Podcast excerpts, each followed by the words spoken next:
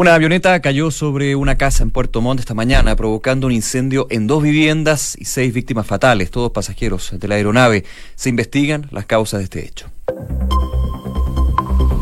Una con un minuto, muy buenas tardes. ¿Cómo están ustedes? Bienvenidos a una nueva edición de Noticias en Duna. Nico, ¿cómo estás? Muy bien, ¿qué tal? Vamos a estar abordando, por supuesto, esta tragedia que se vivió en Puerto Montt, eh, a dos kilómetros del aeródromo de eh, La Paloma. Por supuesto, vamos a estar con los detalles en unos minutos más. Hay otras informaciones, evidentemente, pero antes, querida Josefina, en este... Está Estapracópulos. Eh, vamos con el tiempo, en una semana cortita que alegra bastante el, espíritu.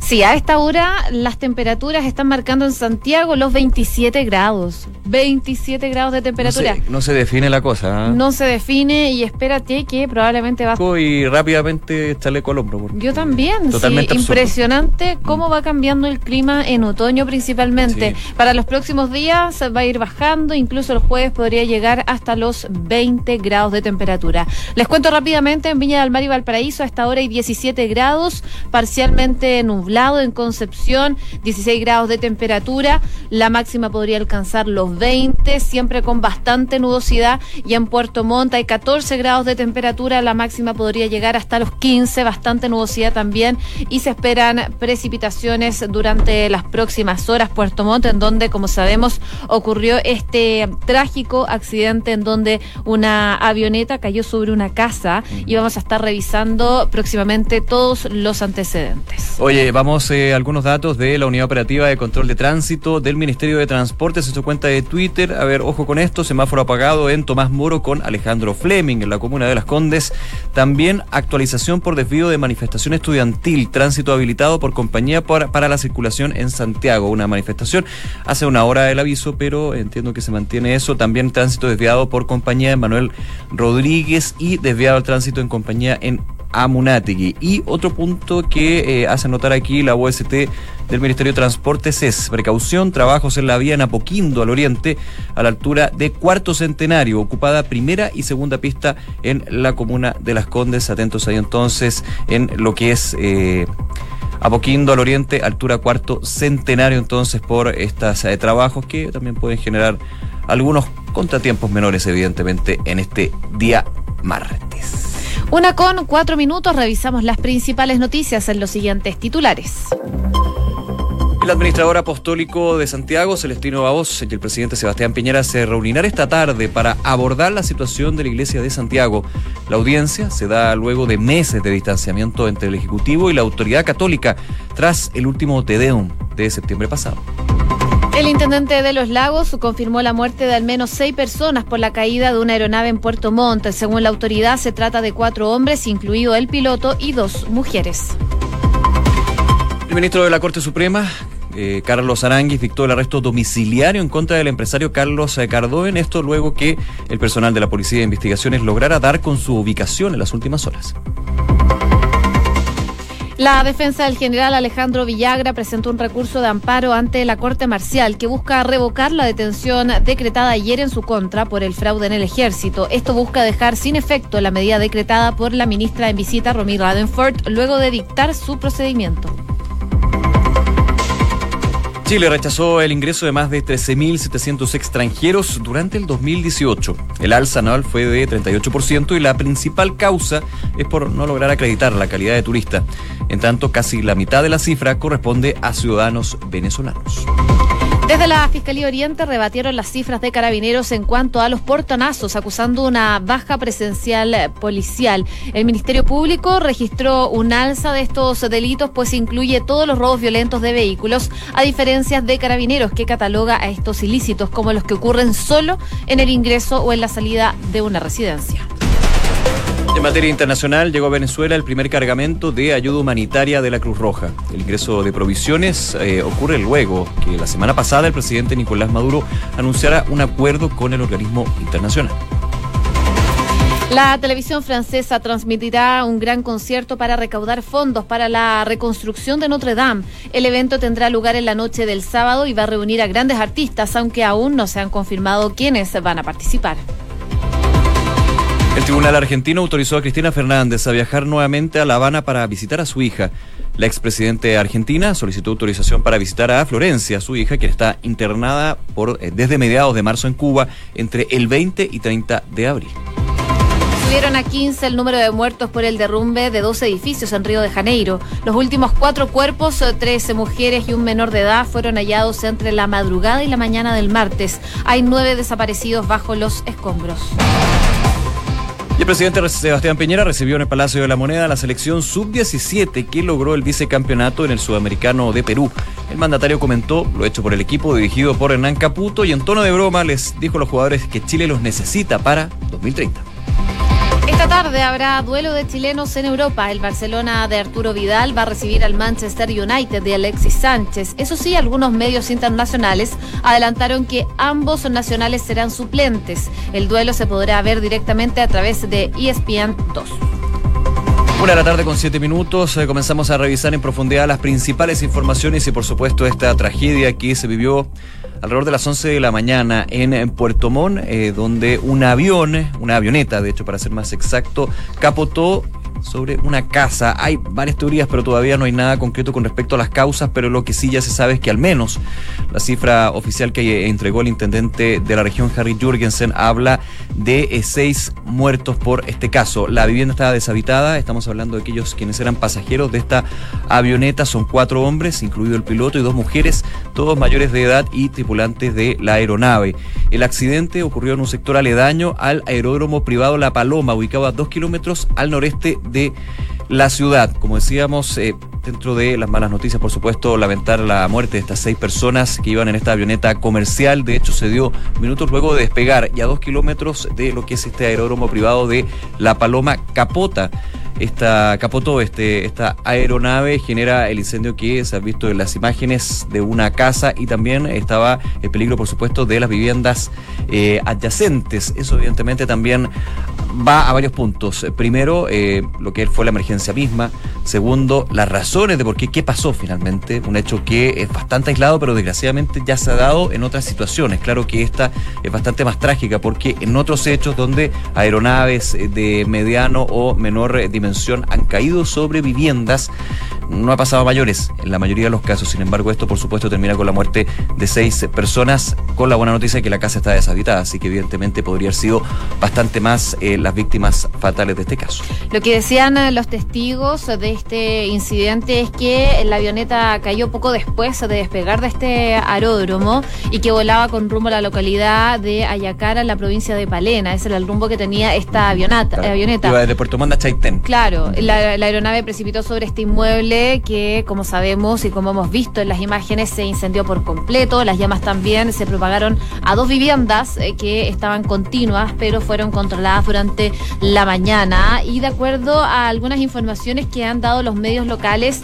es que no habían moradores dentro de la vivienda, lo que es una buena noticia por una parte, porque podría ser mucho peor este incidente en donde fallecieron personas que iban al interior de la avioneta, pero eh, menos mal no había nadie también dentro de la casa, lo que podría haber generado una mayor intensificación de esta tragedia. Eso sí, eh, se habla de un transeúnte que resultó herido y que debió ser trasladado hasta la urgencia del Hospital Regional de Puerto Montt. Habló eh, en, algunos medios el intendente de Los Lagos, eh, quien confirmó que son seis las personas, como tú decías, que murieron producto de este accidente, pero él prefirió no dar las identidades de estas personas, por supuesto. iban a esperar a tener más claridad de lo que sucedió. Por supuesto, siguen trabajando en Puerto Montt, eh, producto de este accidente que se generó durante la mañana. Esta avioneta eh, que fue accidentada mientras iba rumbo a Chaitén. No alcanzó a avanzar mucho, como sabemos, porque esta localidad en donde se cae esta avioneta. Em, está a solo dos kilómetros del aeródromo. Era una avioneta de modelo Airlander y que tenía capacidad para ocho pasajeros. Por eso en algún minuto cuando se conoce esta emergencia se hablaba de la posibilidad justamente de que si solamente las víctimas, si había víctimas fatales primero, algo que se confirmó después por el intendente de los lagos, si había víctimas fatales, eso eh, podría ser un número de ocho personas que eran los la máxima capacidad que tenía la aeronave. Finalmente se confirmó que eh, desde la torre de control que eran solamente cinco pasajeros más el piloto y que podrían ser eh, trabajadores trabajadores que justamente iban a la zona de Ayacara, ya que eh, era una línea comercial más pequeña que funciona normalmente hacia las provincias extremas. Son viajes que generalmente hacen día a día, no sé si día a día, pero semana a semana se están dando esos viajes. No se sabe si eran trabajadores, cuáles eran las identidades. Por supuesto, se pasa por eh, un tramo formal que es muy necesario. Primero, dar aviso a las familias. Claro, por supuesto. Las familias de la muerte de eh, sus eh, seres queridos y de ahí obviamente se hace ya la información oficial. Otro tema es que la DGAC, la Dirección General de Aeronáutica, ya ha enviado eh, parte de su equipo técnico al lugar para comenzar, lo que son, comenzar lo que son las pesquisas. Se habla, se ha hablado, ¿ah? esto muy extraoficial, que en algún minuto tras haber despegado del aeródromo de La Paloma habría tenido una serie de problemas la avioneta y luego habría no chocado, pero habría, se habría interceptado con el tendido eléctrico. Eso es una información que está todavía en el aire, no está confirmada. Todo muy pero preliminar, porque es todo muy preliminar. Claro, pues, se podría hablar de sobrepeso, generalmente es más difícil eso porque son eh, naves comerciales que funcionan. Hay un tema técnico también de las aeronaves. Bueno, hay, eh, eh, es malo empezar a adelantarse, pero evidentemente va a entrar a otro debate que no es nuevo en este tipo de casos, que insisto, se han dado en los últimos años, aquí en una situación bastante más fatal, pero siempre llama la atención de y preocupa la cercanía que tienen algunas zonas urbanas. De hecho, ya veía información de que aquí habían casas, un habían colegio, colegios, tres colegios y un mall, lo que podría haber aumentado la tragedia. Claro, imagínate, entonces está la preocupación de por qué a dos kilómetros está tan cercano todo un radio urbano Claro, algunos dicen, bueno, los aeródromos pueden haber estado antes, son los radios urbanos, las viviendas, los proyectos inmobiliarios los que empiezan a asentarse, están dentro de la normativa, yo estoy lanzando las clásicas preguntas, porque yo no tengo claro, por ejemplo, yo no lo sé, yo no lo sé si está todo en orden ahí, me imagino que sí, porque se ve una se ve una, una, planificación urbana finalmente. Se ve que hay una planificación urbana, está, no, no es, no es un tema ilegal, no es un tema de asentamientos, por ejemplo. No, no, para nada. Pero de hecho estamos viendo en el streaming parte, y este mapa es súper interesante porque te va mostrando, claro, el aeródromo, lo que pueden ver el streaming a esta hora, el aeródromo y la cantidad de casas que está alrededor del aeródromo. Claro, esto pasa en un millón, me dirá alguien, pero evidentemente preocupa lo que son las normas de seguridad. No solamente lo que ha sucedido en Puerto Montt, recordemos aquí varios casos que se dieron en Santiago, por ejemplo, donde también se ha dado la discusión con respecto a cuando los aeródromos tienen que estar en, lugares más, eh, más, fuera de, del ciclo urbano, más lo extremo. Sí, porque finalmente igual es peligroso. Bomberos todavía se encuentra trabajando en el lugar, ya que, como les contábamos anteriormente, hay una tercera casa que se ha visto afectada por este incendio. Lo estamos viendo en las imágenes eh, que se van dando eh, de esta situación, que es muy preocupante.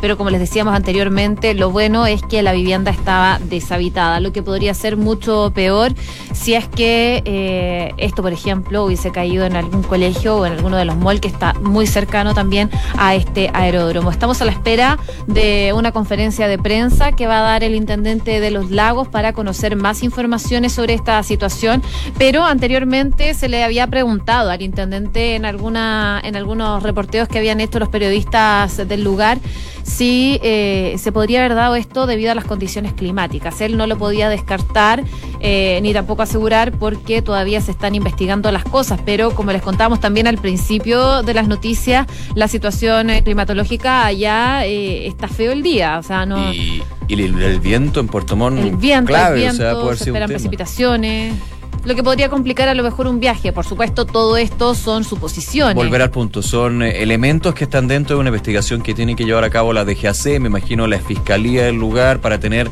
la película clara, pero evidentemente son elementos que en muchos de estos casos que han terminado mejor o peor, dentro de la gravedad, evidentemente, eh, siempre llaman la atención. Así que un tema que está ahí, por supuesto, lamentar la muerte de estas seis personas y eh, la situación también de la comunidad que está alrededor. Imagínate que durante la mañana aparezca una avioneta y cambia todo el día. Pero bueno, terrible, terrible el caso ahí en Puerto Montt. Eh, vamos a estar muy atentos en Duna, en Duna.cl a los elementos, a la actualización de esta noticia. Una de la tarde con 15 minutos. Escuchas Noticias en Duna con Josefina Stavrakopoulos y Nicolás Vial. Oye, hablemos, eh, hay votación hoy día en eh, el Senado que no ha dejado de ser polémica o por lo menos ha generado críticas de algunos sectores y personeros. Estamos hablando de la nominación del fiscal metropolitano sur, Raúl Guzmán, como secretario general de la Cámara Alta del Senado. Esta fue una nominación que finalmente la Comisión de Régimen Interno de la sala, de, perdón, de la sala del Senado eh, definió la eh, carta de Raúl Guzmán y que tiene que pasar a la sala para la votación. El secretario general que tiene eh, un rol bien importante, ¿ah? claro, uno no lo ve no lo ve, pero de hecho, primero, uno lo, uno lo recuerda mucho porque es uno de los cargos públicos mejor pagados de Chile. Eso sí se bajó, eh, estaba leyendo por ahí que se, bajó. el rango Se bajó el rango en 2 millones de pesos y termina como en 14, antes eran 16. Pero independiente de cuánto gana o no, que eso no me quiero meter en eso, eh, está la situación de Raúl Guzmán, porque hay varios críticos que han indicado que cómo puede ser que un actual fiscal persecutor, que de hecho tiene que fiscalizar, por ejemplo, al Congreso, termina como secretario general del Senado, en una nominación que tiene que ser confirmada durante la tarde.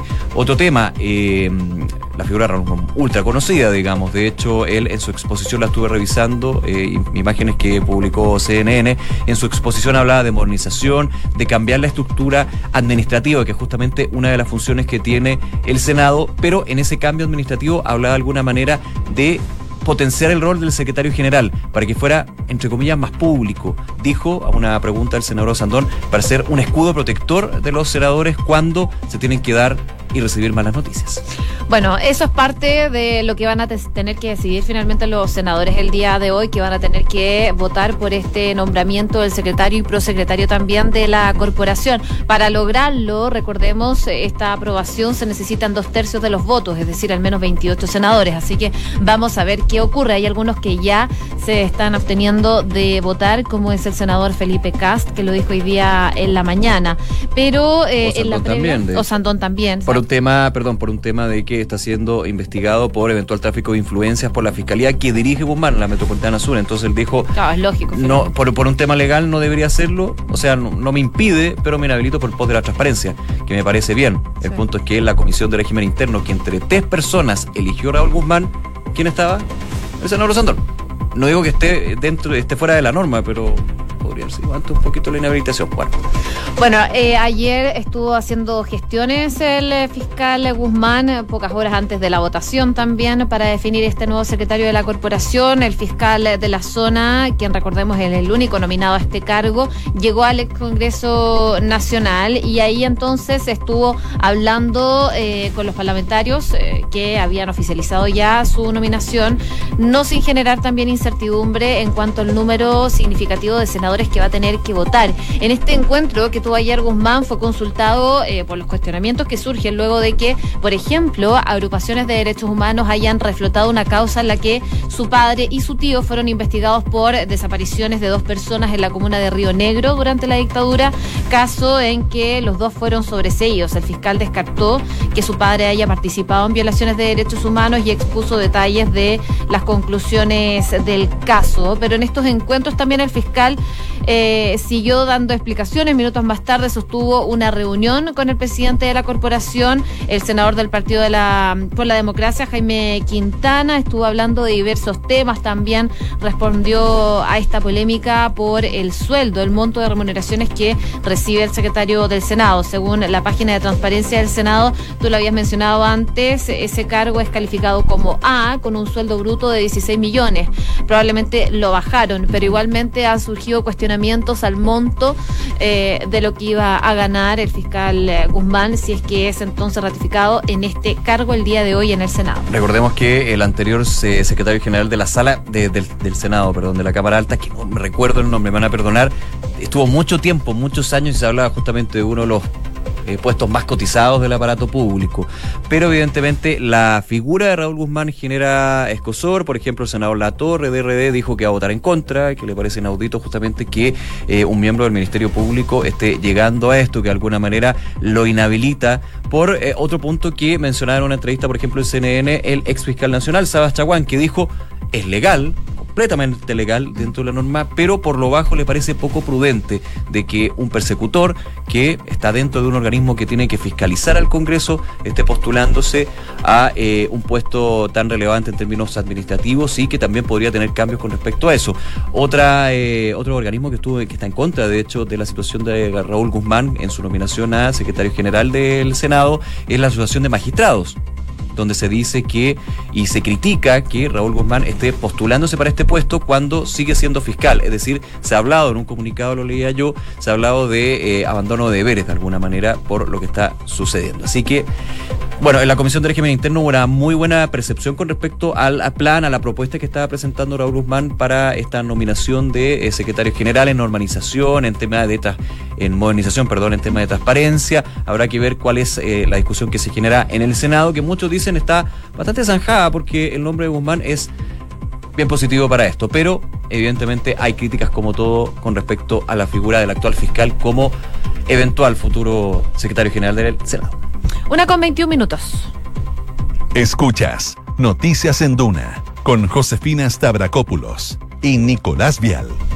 Oye, y hay más noticias relacionadas em, a la justicia. Esta vez tiene que ver con el empresario Carlos Cardoen, eh, porque el ministro de la Corte Suprema, Carlos Aranguis, eh, quien ejerce como ministro instructor por esta causa de la Interpol en contra de este empresario, decretó una orden de arresto domiciliario en contra de Cardoen, junto con fijar también un plazo de dos meses para que se solicite la extradición desde Estados Unidos. Según eh, las fuentes de investigación, la Policía de La PDI logró ubicar en las últimas horas eh, a Cardoen, que estaba con paradero desconocido y actualmente está cumpliendo la medida dictada entonces por la justicia en su fondo de Santa Cruz. Recordemos que eh, Cardoen, este empresario chileno, había sido pedido por la justicia estadounidense por una denuncia por una eventual exportación de circonio a Irak. Por eso entonces hace muchos años ya lo habían pedido desde Estados Unidos, la Interpol renovó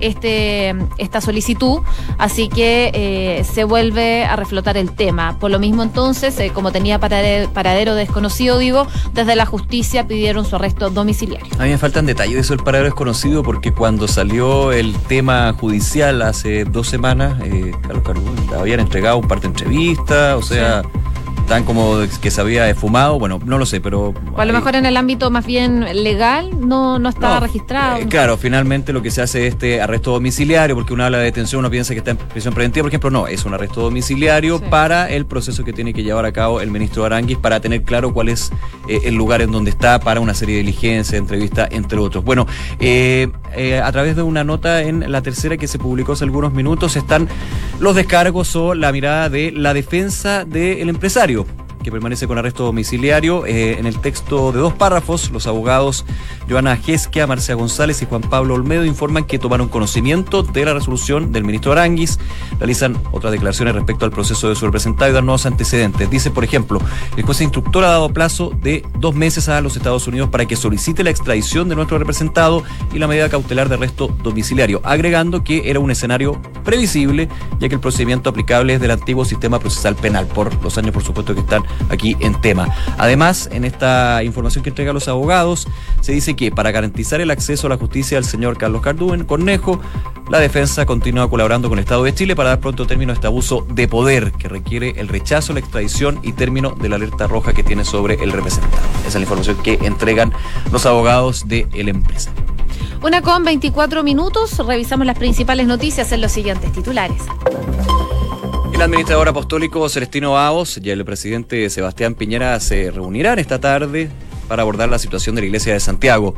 La audiencia se da luego de meses de distanciamiento entre el Ejecutivo y la Autoridad Católica, esto tras el último Tedeum de septiembre pasado.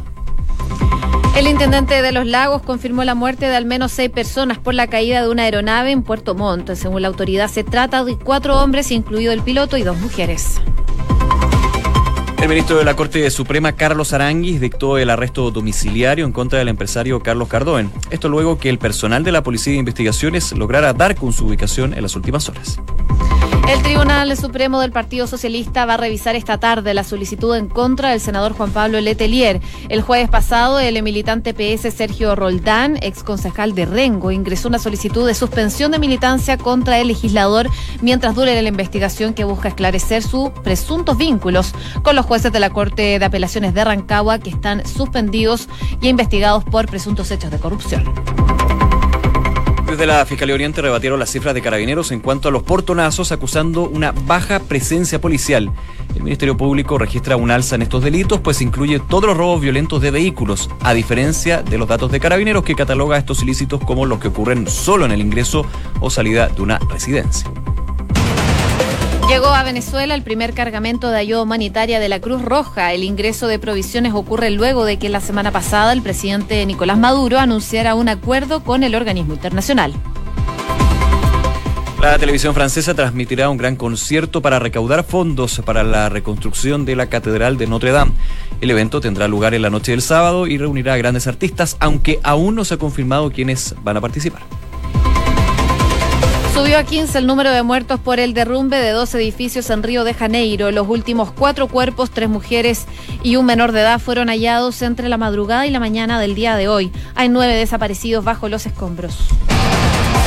Y esta tarde habrá duelo de chilenos en Europa. El Barcelona de Arturo Vidal recibirá al Manchester United de Alexis Sánchez. Eso sí, algunos medios internacionales adelantaron que ambos nacionales serán suplentes. El duelo podrá verse en directo a través de ESPN 2. Una con 27, saludamos a nuestros auspiciadores. En Banco las transferencias electrónicas son más simples. Ahora puedes copiar y pegar los datos que te comparten sin necesidad de transcribirlos uno a uno. Captura y comparte datos para realizar y recibir transferencias con tu app Banco Vice. Banco Vice simple para ti. En Credit Corp Capital te dan acceso a una red exclusiva de oportunidades de inversión que satisface los objetivos de los clientes más exigentes. Son parte del grupo financiero Credit Corp, con más de un siglo de trayectoria en Latinoamérica y más de 30 años en Chile. Credit Corp Capital, excelencia en inversiones. Inmobiliaria Armas, empresa líder en la industria con más de 50 años de trayectoria, te invita a conocer e invertir en sus múltiples y atractivos proyectos inmobiliarios de alta plusvalía. Conoce más en iarmas.cl. El e-commerce está creciendo a pasos agigantados y Bodega San Francisco lo sabe muy bien, respaldando la gestión logística de las más grandes empresas de Chile. El arriendo de bodegas es tu mejor decisión. Conoce más en www.bsf.cl. Nos vamos, una de la tarde con 28 minutos. Muchísimas gracias por acompañarnos en esta revisión de las principales informaciones en Duna. Por supuesto, invitados a revisar nuestros contenidos y entrevistas en Duna.cl y a seguir en nuestra compañía porque ya viene información privilegiada y luego la tercera PM. Que estén muy bien. Muy buenas tardes.